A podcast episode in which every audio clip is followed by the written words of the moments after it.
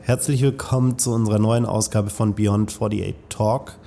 Dieses Mal mit Maximilian Felsner. Und ich muss ja dieses Mal so einen kleinen Disclaimer davor machen, weil ich kenne ja die meisten Leute, die hier sitzen, äh, irgendwie und auch teilweise schon länger, aber wir kennen uns ja tatsächlich schon ziemlich lange, nämlich aus der Schule noch, äh, was, was ja durchaus ein paar Jährchen inzwischen her ist bei uns.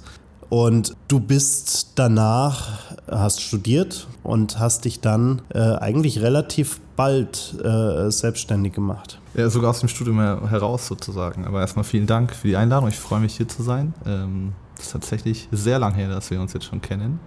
Äh, witzig, wie manchmal die, die Wege so sind, nicht wahr?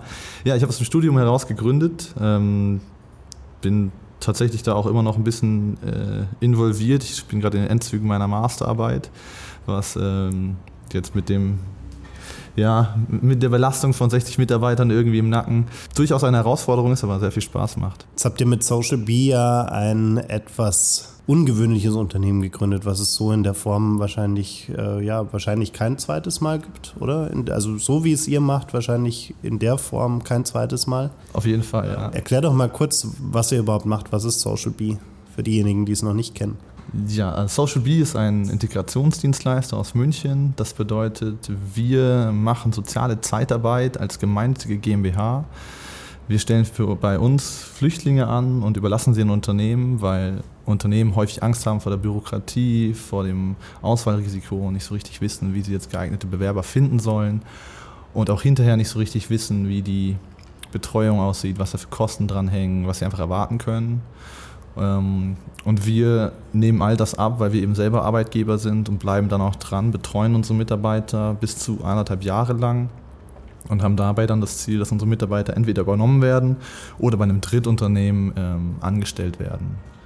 Und das machen wir jetzt zwei Jahre lang, haben da relativ große Kunden auch. Kronis ist ein Kunde von uns, die Deutsche Post, viele Einzelhändler und expandieren auch aktuell schon nach Stuttgart. Wir haben in München angefangen, haben jetzt Funding für Stuttgart gekriegt und stellen da jetzt auch schon die ersten Flüchtlinge ein. Das heißt, wenn man euch mit einer klassischen, äh, mit einem klassischen Zeit, mit einer klassischen Zeitarbeitsfirma vergleicht, dann seid ihr insofern ja schon mal grundlegend anders, dass ihr nicht das Ziel habt, dass der Mitarbeiter, den ihr da an ein Unternehmen vermittelt, für die nächsten zehn Jahre für euch arbeitet und ihr den quasi maximal ausschröpfen könnt, sondern dass ihr eigentlich das Ziel habt, dass er am Ende des Tages integriert ist und einen Job in der Firma hat, für die er erstmal ausgeliehen war, oder? Exakt. Also das ist schon sehr konträr zu dem, was so am Markt üblich ist. Ähm, genau genommen sind gerade ja die, die lange überlassen werden, so die Cash-Cows der Unternehmen, der regulären Zeitarbeitsunternehmen. Und das ist nicht nur ein artikuliertes Ziel, das zieht sich auch bei uns durch Pricing, durch Vertragsgestaltung, durch Mindset. Wir hatten neulich einen sehr interessanten äh, Kundenbesuch und der Kunde war bei uns beim beim Termin mit verschiedenen Jobcentern und da war auch ganz begeistert, wurde von dieser Erfahrung berichtet, wie sie bei unserem Standortleiter angerufen hat und gesagt hat, ja, wir würden den, den Herrn Ali gerne übernehmen und hat erwartet, dass wir dann sagen, oh, das kostet aber noch so und so und so. Ähm, aber mein Standortleiter einfach nur, ja, wunderbar, finde ich großartig, machen wir alles gleich fertig. Das ähm, war auch schön, so von außen diese Perspektive nochmal gespiegelt zu, äh, schön diese Perspektive gespiegelt zu bekommen. Du hast vorhin gesagt, 60 Mitarbeiter inzwischen, das ist ja schon einiges. 60 Mitarbeiter, die auch bei Firmen jetzt arbeiten oder inklusive dem Team, was bei euch direkt mitarbeitet? Exklusive sogar. Also 60 Mitarbeiter sind nur Flüchtlinge, die jetzt bei Unternehmen im Einsatz sind. Wir haben noch in unserem Büro aktuell 12, nee, 10 Mitarbeiter ohne uns Gründer sitzen, plus Praktikanten obendrauf. Aber wir wachsen aktuell auch relativ schnell. Also wir machen um die zehn Einstellungen im Monat, ähm, Netto-Einstellungen. Also wir, dadurch, dass wir auch eben ständig Übernahmen haben, müssen wir da auch immer nachrekrutieren, wenn man so möchte. Und haben vor, bis zum Ende des Jahres hier in München allein bei 100 Angestellten zu sein und in Stuttgart so bei 20. Jetzt ist ja die Art und Weise, was ihr mit Flüchtlingen macht, äh, für die Flüchtlinge ja eigentlich auch relativ neu. Also es gibt ja, gibt ja wenige, die in der Art und Weise, wie ihr es macht, auf die Flüchtlinge auch zugeht. Ähm, wie ist denn in der Regel die Reaktion von, von den Flüchtlingen? Gibt es da auch welche, die sagen, nee, gar keine, gar keine Lust auf euch oder gar keine Lust auf so eine Art Jobmodell? Oder ist da das Feedback generell irgendwie positiv? Verstehen die überhaupt, was ihr macht und verstehen die auch den Unterschied zwischen euch und, und anderen Zeitarbeitsfirmen zum Beispiel? Ja, vielleicht sollte ich da ergänzen. Ich habe, glaube ich, auch vorhin quasi den wichtigsten Teil unserer Arbeit verpasst, weil ich sehr auf die Kundenseite geschaut habe.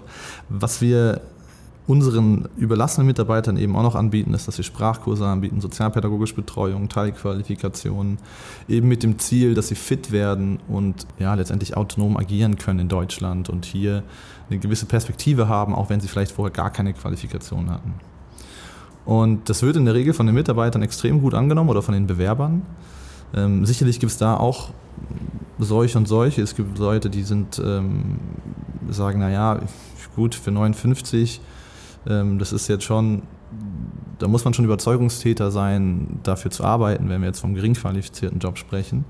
Aber die meisten der Leute sind ähm, letztendlich hergekommen, um sich eine Perspektive aufzubauen und verstehen, dass man nicht einfach anfangen kann und irgendwie die größten Gehälter erwarten kann. Und da haben wir, erleben wir im Gegenteil sogar sehr, sehr viel Dankbarkeit, dass wir überhaupt die Möglichkeit geben, in einen Einstieg zu finden, weil ganz viele Leute auch wirklich zwei, drei, fünf Jahre arbeitslos waren und ähm, wirklich bemüht sind, aber eben diese Chance kaum kriegen, ähm, weil sie einfach auch oft, also es, auf Flüchtlingsseite gibt es da häufig Probleme, weil sie nicht so richtig wissen, wie der Prozess überhaupt so geht, wie, was einfach Formalien sind, was so Kriterien sind, vielleicht auch beim Bewerbungsgespräch, wie man das überhaupt angeht aber auch die Ansprache bei Unternehmen gar nicht funktioniert und Unternehmen auch natürlich dann abgeschreckt sind, wenn jemand vielleicht eine Bewerbung, die eher unkonventionell aussieht, abgibt.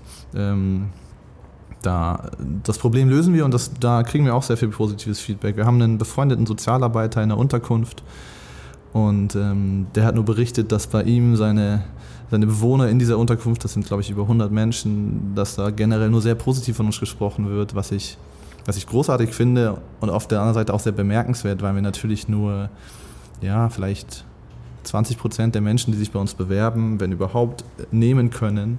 Ähm, also wir haben deutlich mehr Bewerbungen, als wir Jobs haben, was natürlich auch für die Flüchtlingsgruppe spricht. Die sind alle hoch motiviert, aber noch können wir leider nicht jedem helfen. Das, hoffentlich kommt das noch. Wenn wir noch mal so ein bisschen zurückgehen, wie, wie kam es denn überhaupt dazu? Also äh, wie, wie entstand die Idee rund um Social Bee und, und was waren die ersten Schritte äh, in Richtung Gründung am Ende des Tages oder in Richtung Konzeptentwicklung? Ja, also ich mache das zu zweit mit Sarah Brun, das ist meine Mitgründerin und es war am Ende des Tages auch ihre Idee. Sie hat mich vor zweieinhalb Jahren angerufen und hat gesagt, hey, wir müssen da unbedingt aktiv werden, müssen da was machen und ich war und war und bin ähm, extrem an dem Thema Integration und allgemein sozial oder Förderung sozial schlechter gestellter interessiert und ähm, war dann auch einfach ziemlich interessiert, was sie so auf die Beine stellen würde. Und wir haben dann angefangen, verschiedene Konzepte auszuprobieren war jetzt nicht unbedingt unsere erste Idee, irgendwie Zeitarbeit zu machen und hatten ursprünglich irgendwie den Gedanken, ein digitales Geschäft zu machen. Uns war dabei nur wichtig, dass wir Integration fördern und dass es sich selbst trägt. Also wir wollten auf jeden Fall einen unternehmerischen Ansatz fahren. Ja, und da haben wir auch die verschiedenen Konzepte ausprobiert und haben ziemlich schnell verstanden, dass digital jetzt nicht die beste Antwort ist aber auch ziemlich schnell verstanden, dass Arbeit letztendlich so die, die doppelte Kombination ist, die man so sucht, weil zum einen Integration extrem dadurch gefördert wird und zum anderen da so ein, so ein wertschöpfendes Element ist, wo man als, als Sozialunternehmer irgendwie einsteigen kann. Also wenn eine Zielgruppe einfach ähm, qua Definition schlechter gestellt ist, dann wird es schwierig, dass eine Zielgruppe einen zum Beispiel dafür entschädigt, dass man irgendwie einen Service erbringt. Und wenn man das Thema Arbeit eben aufmacht, dann hat man da die Möglichkeit, in diese Wertschöpfung in einer gewissen Art und Weise auch was für die, für die eigene Infrastruktur äh, rauszukriegen, um damit dann ein, ein, ja, ein Businessmodell irgendwie zum Leben zu bringen. Zeitarbeit kam dann eben auch daher raus, dass diese ganze bürokratische Kram, der um Einstellungen einfach geht, sehr diffus war und das war auch ein ständiges Feedback und dann kamen wir irgendwie die, auf die Idee, ja, das wäre ja gar nicht so schlecht und ist jetzt am Anfang jetzt auch nicht so angenehm oder auch nicht so einleuchtend zu sagen, wow, cool, jetzt mache ich unbedingt Zeitarbeit, irgendwie ein angestaubtes Geschäftsmodell, 40 Jahre alt, beinharte Konkurrenz, schlechter Ruf. Da musste man schon auch zweimal drüber nachdenken, aber dann war es auch irgendwie, da sollte dann der eigene Stolz oder die eigene, äh, die eigene Eitelkeit nicht im Weg stehen. Und jetzt machen wir eben ein sehr analoges Geschäftsmodell und es funktioniert sehr gut. Im Gegenteil, ich würde sogar fast sagen, dass diese, diese Altbackenheit sozusagen des Geschäftsmodells selbst auch so ein Teil des Erfolgskriteriums ist, weil wir bei Kunden keinen Projektcharakter haben. Also es gibt bestehende Budgets, es gibt bestehende Prozesse, es gibt ein Verständnis dafür, wie es funktioniert und was so passiert. Und das macht es uns natürlich viel, viel leichter, weil wir nicht immer irgendwie noch so einen besonderen Weg gehen müssen, dass wir sagen wollen, okay, wir machen hier ein Projekt XY, dafür brauchen wir noch Gelder, müssen noch fünf Leute mitsprechen, keiner weiß so richtig, wer verantwortlich ist. Bei uns ist das immer schon abgesteckt. Jetzt habt ihr euch ja auch entschieden, nicht nur ein soziales Thema zu beackern, sondern auch die Unternehmensstruktur dazu passend aufzubauen. Das heißt, ihr, ihr habt das Ganze als gemeinnützige GmbH gegründet weil das vielleicht vielen gar nicht so bewusst ist, was das eigentlich ist und, und, und was das am Ende des Tages auch bedeutet. Magst du vielleicht kurz erklären, was, was dieses Modell überhaupt bedeutet und, und wo es auch vielleicht Einschränkungen gibt, äh, wo man, wo man selber sich an bestimmte Regeln halten muss, um, um überhaupt als gemeinnützig akzeptiert zu werden? Ja, also vielleicht da würde ich sogar einhaken. Wir haben wir haben uns per se eigentlich als ganz normale GmbH gegründet, weil uns am Anfang gesagt worden ist, Zeitarbeit geht nicht gemeinnützig. Und ähm, dann haben wir auch gesagt, gut, dann machen wir es eben for profit. Und Gemeinnützigkeit ist am Ende des Tages ein Steuerthema. Also das Finanzamt schaut dann die Satzung eines Unternehmens an und kann darüber entscheiden, ob es gemeinnützig werden kann oder nicht. Und da gibt es ganz spezifische steuerrechtliche Kriterien, Hilfe von Flüchtlingen, Wohlfahrtspflege, Sport, Kinder- und Jugendhilfe. Es ist sehr klar abgesteckt. Und auch in der Gemeinnützigkeitsregelung selbst gibt es nochmal verschiedene Sphären, die man beachten muss, die schon auch operativ extreme Einflüsse haben oder extreme Auswirkungen haben. Und letztendlich bedeutet Gemeinnützigkeit eben nur, dass man zum einen keine Gewinne machen darf oder das, was man als Gewinn, als Überschuss erwirtschaftet, seinem Zweck, also in unserem Fall der Flüchtlingshilfe, zugutekommen lassen muss. Das ist so der ist Nachteil, wenn man so möchte.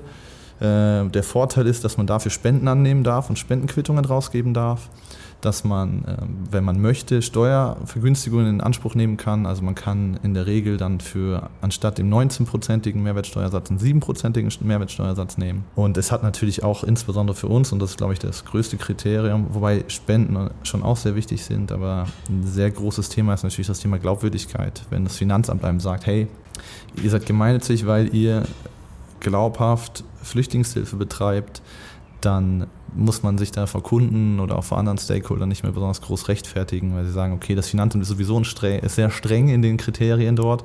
Wenn die das sagen, dann ist das, dann wird da schon was dran sein. Wie war denn die Reaktion von den ersten Unternehmen, die ihr angesprochen habt und denen erklärt habt, was ihr da macht und, und auch äh, ob das, um herauszufinden, ob das für die auch äh, spannend sein könnte. Ja, wir haben da die sofort am Anfang mit ins Boot geholt. Also wir haben eigentlich jeden Prototypen, den wir irgendwie hatten, direkt zum Unternehmen, also zu irgendwelchen Unternehmen gebracht und dann am Telefon versucht, da ähm, Feedback zu bekommen. Und dazu muss man wissen, damals, das war ja so Anfang 2017, da war das ganze Thema auch noch richtig gehypt. Also da hat sich quasi keiner nicht mal getraut. Ich glaube, keiner hatte, war wirklich, jeder war so interessiert an dem ganzen Thema, zu sagen, ja, finde ich total spannend, was machen Sie denn da? Und war erstmal Feuer und Flamme. Was manchmal auch ein, Fehl, äh, also ein Problem war, weil man nie so richtig wusste, war die Person jetzt wirklich interessiert oder, also, oder beziehungsweise auch wirklich an einem Deal interessiert, der am Ende des Tages dann zur Vermittlung führen kann oder einfach nur grundsätzlich interessiert, weil sie das Thema irgendwie spannend finden und vielleicht auch ein bisschen von dieser Stimmung mit eingefangen, wo dann am Ende des Tages gar kein Bedarf vielleicht beim Unternehmen da war, aber die, die persönliche Motivation des Mitarbeiters schon gestimmt hat. Und da war am Anfang das, das also in dem, in dem Sinne war das Unternehmensfeedback phänomenal, aber eben dann diese Konversion auch hinzubekommen, war war schon eine Herausforderung. Und man hat da auch gemerkt mit dem Wechsel, wir haben dann von 2017, nein, von 2016 auf 2017 haben wir gewechselt und haben, äh, wurden gemeinnützig. Das hat auch erstmal bei Unternehmen ein gewisses, also wenn das Unternehmen überhaupt merken, dass da eine andere Rechtsform ist, anstatt der GmbH eben eine GmbH, ist immer ein bisschen Skepsis dabei, weil natürlich diese Gemeinnützigkeit jetzt am Markt überhaupt nicht bekannt ist. Und ähm, da muss man dann so ein bisschen erklären, aber in der Regel also da gibt es keine Probleme, wir können als ganz normale Entität auftreten. Aber es ist schon immer mal wieder eine Frage wert, die ja Gott sei Dank zu unseren Gunsten immer ausfällt, weil einfach klar gemacht wird, hier, hier geht es tatsächlich darum, den Menschen zu helfen. Und das natürlich für Kunden schon ein großer valider Punkt ist und uns auch allgemein in dieser gesamten äh, Personaldienstleisterbranche schon schon hervorstechen lässt. Es gibt vereinzelt soziale Zeitarbeitsfirmen, die auch gemeinnützig sind, wobei die in der Regel meistens aus so städtischen Trägern oder sowas kommen Und ich glaube, in diesem Startup-Spirit gibt es in Berlin noch einen, einen nicht mal ein, ist kein Wettbewerber, ist ein Partner, wenn man so möchte. Und uns hier in München, und ich glaube, wir sind deutlich lauter als unsere Berliner Kollegen. Ja, lauter ist ein gutes Stichwort. Ihr habt ja zusammen mit äh, Jung von Matt äh, eine relativ aufsehenerregende Kampagne äh, gestartet, die euch in, ich glaube, wie vielen Städten? neun. In neun Städten in ganz Deutschland auf, ja, auf Plakatwände gebracht hat. Mit einer recht deutlichen Ansage. Also ihr habt gesagt, äh, ich glaube, euer, euer Slogan war, äh, Soft Skills can come a hard way. Im Endeffekt äh, jemand, der äh, in der Lage ist, auf einem Boot mit, mit äh, unzähligen anderen hierher zu fliehen, der tagelang durch äh, die Wildnis laufen kann und sich irgendwie dann immer noch zurechtfindet und, und irgendwie überleben kann äh, der muss ja irgendwie Soft Skills haben.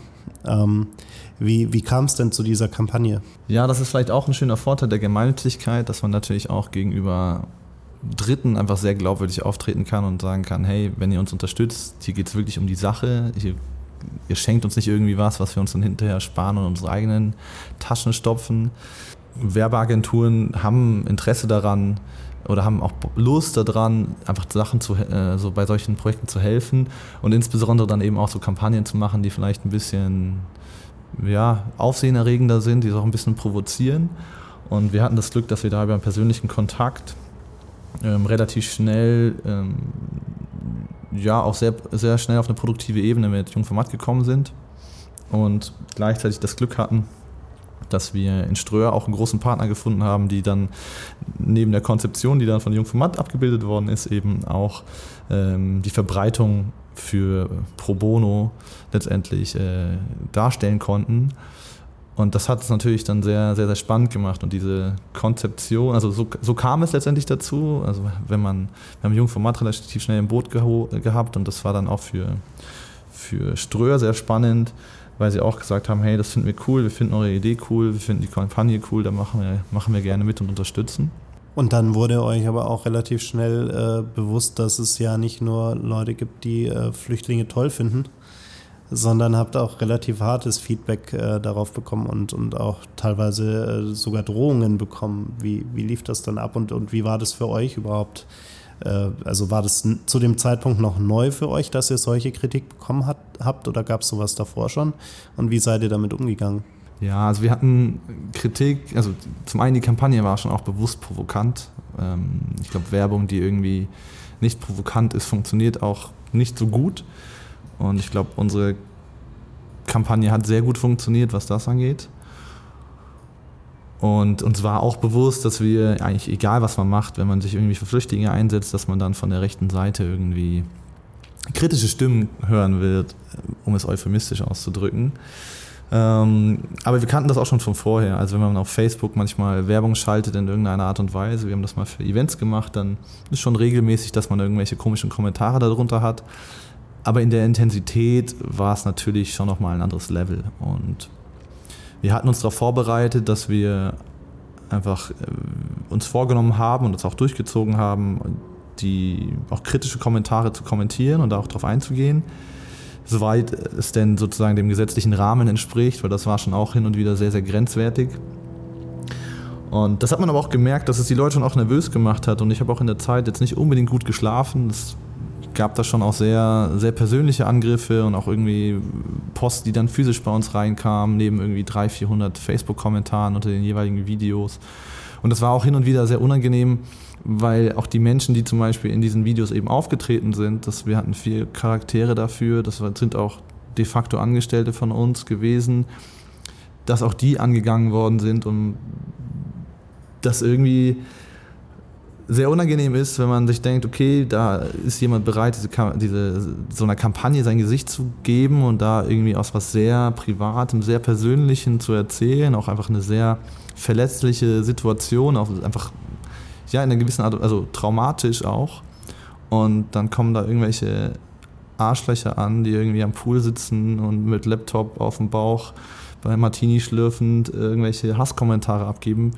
Ähm, lässt einen auf jeden Fall nochmal die, die deutsche Gesellschaft reflektieren, wenn man so möchte. Aber am Ende des Tages war es auch erwartbar und es geht dann auch wieder ganz schnell vorbei. Dann waren die Plakate unten und nach uns hat die DRK ein Bild, äh, eine Kampagne gefahren. Da war ein interkulturelles Paar drauf und dann ist der braune Mob dahin gerannt. Also die sind da auch einfach, die sind sehr laut, sehr unangenehm, aber eben auch sehr erwartbar und sehr kalkulierbar. Hast du das Gefühl, dass die untereinander organisiert sind oder sind es wirklich Leute, die einzeln zu Hause sitzen und ähm, ja im Endeffekt das finden und dann äh, einzeln unorganisiert darauf reagieren? Ich glaube sowohl als auch. Also ich glaube, es gibt auch viele Individuen, die einfach meinen, sie könnten irgendwie im, äh, im Internet oder beziehungsweise im Netz da vom Leder ziehen. Ist natürlich auch viel, viel einfacher, da irgendeinen gehässigen Kommentar abzugeben, als das irgendjemand mit Gesicht zu sagen. Aber das hat ja auch Jan Böhmermann ganz schön aufgezeigt äh, mit seiner Kampagne. Das war ja letztendlich auch nur eine Reaktion darauf, dass sich dieser ganze Hass eben auch organisiert und eigentlich nur eine Minderheit darstellt. Und also ich gehe davon aus, dass es auch organisiert war. Wir haben auch, es gibt einschlägige Blogs, da wurden wir also einschlägig rechts, tendenziell rechtsradikale äh, Blogs, da wurden wir auch gefeatured und da hat man auch immer einen sehr starken Peak in den jeweiligen ähm, Hasskommentaren eben gesehen. Also das wird schon auch katalysiert. Ja, aber damit muss man leben. Jetzt sind ja die, ich weiß nicht, wie viele Testimonials waren es, die vier. vier, vier Stück. Ja.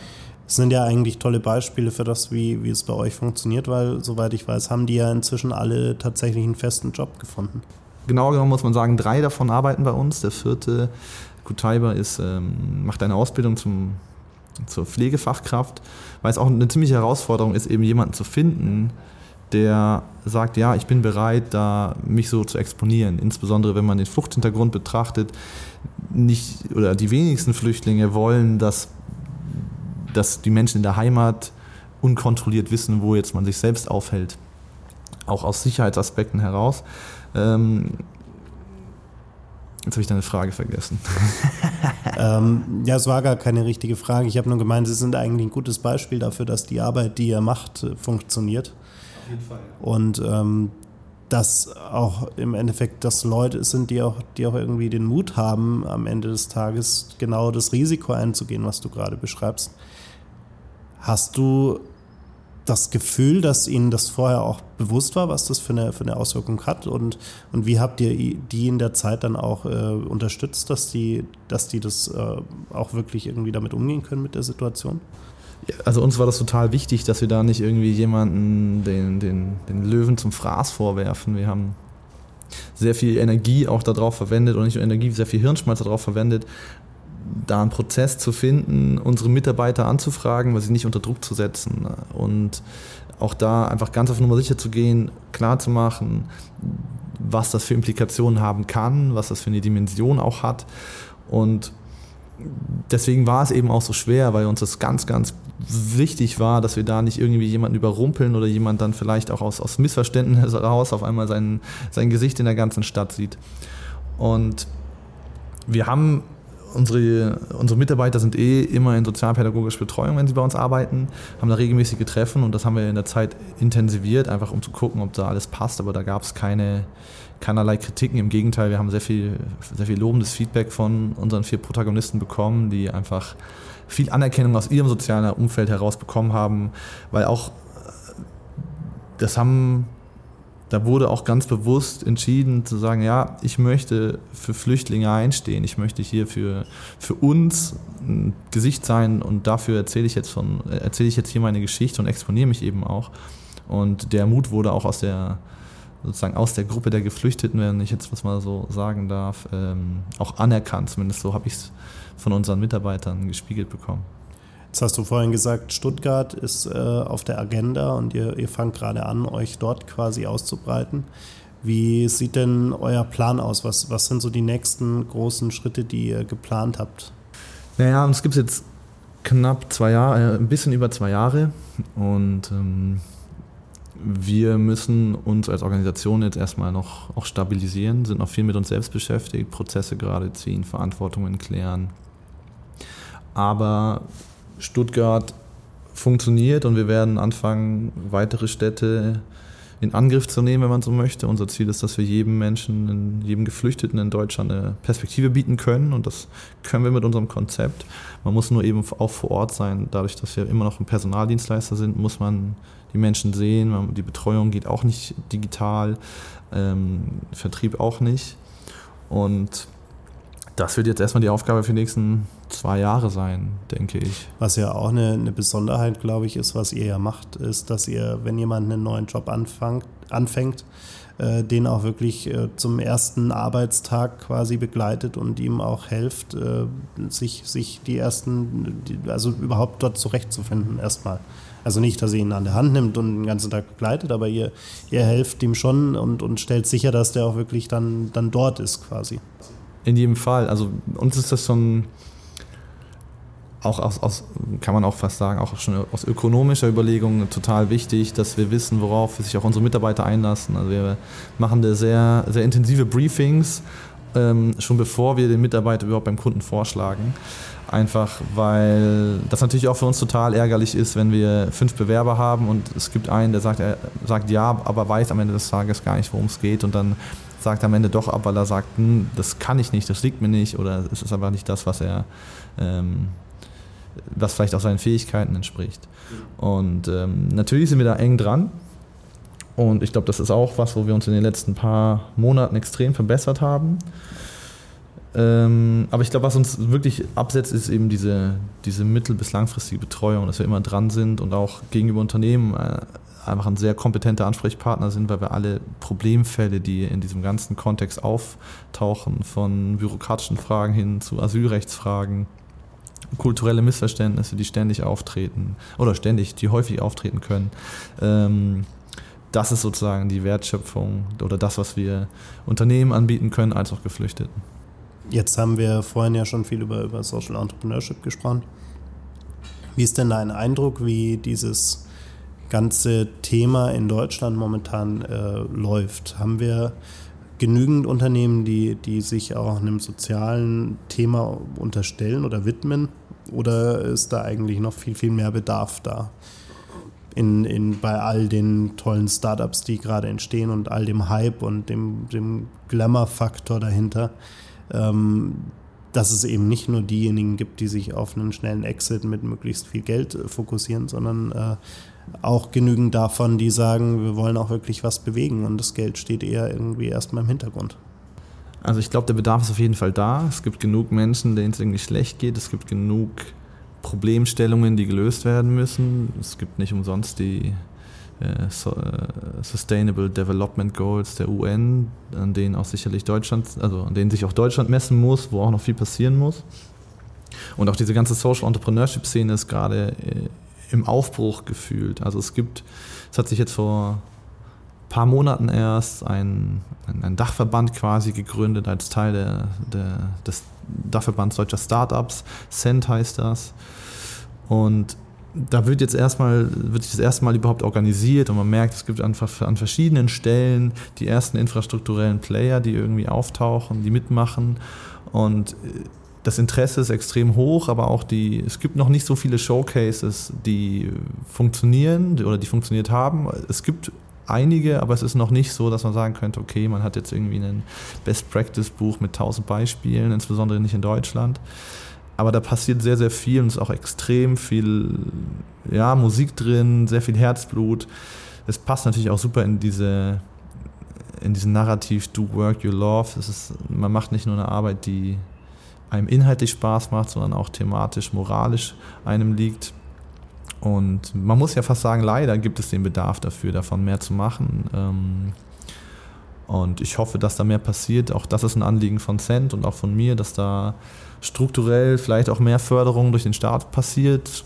Reguläre Startups werden ähm, mit Exist-Programmen gefördert, mit irgendwelchen Investment-Incentives. Ähm, und letztendlich kommt da der, der gemeinnützige soziale Sektor, der nicht zwangsläufig immer nur gemeinnützig sein muss, aber der, der Social Entrepreneurship Sektor ziemlich kurz noch und ich glaube, da würde mehr gehen und ich glaube auch, dass es der, dass es der Gemeinheit dadurch besser gehen würde, ähm, weil der Euro, der da reinkommt in den, in den Sektor, in der Regel deutlich mehr Mehrwert für die Gesellschaft schafft als an anderer Stelle. Das ist doch ein schöner Appell zum Abschluss. Danke dir. Ja, ich danke dir. Vielen Dank für die Einladung.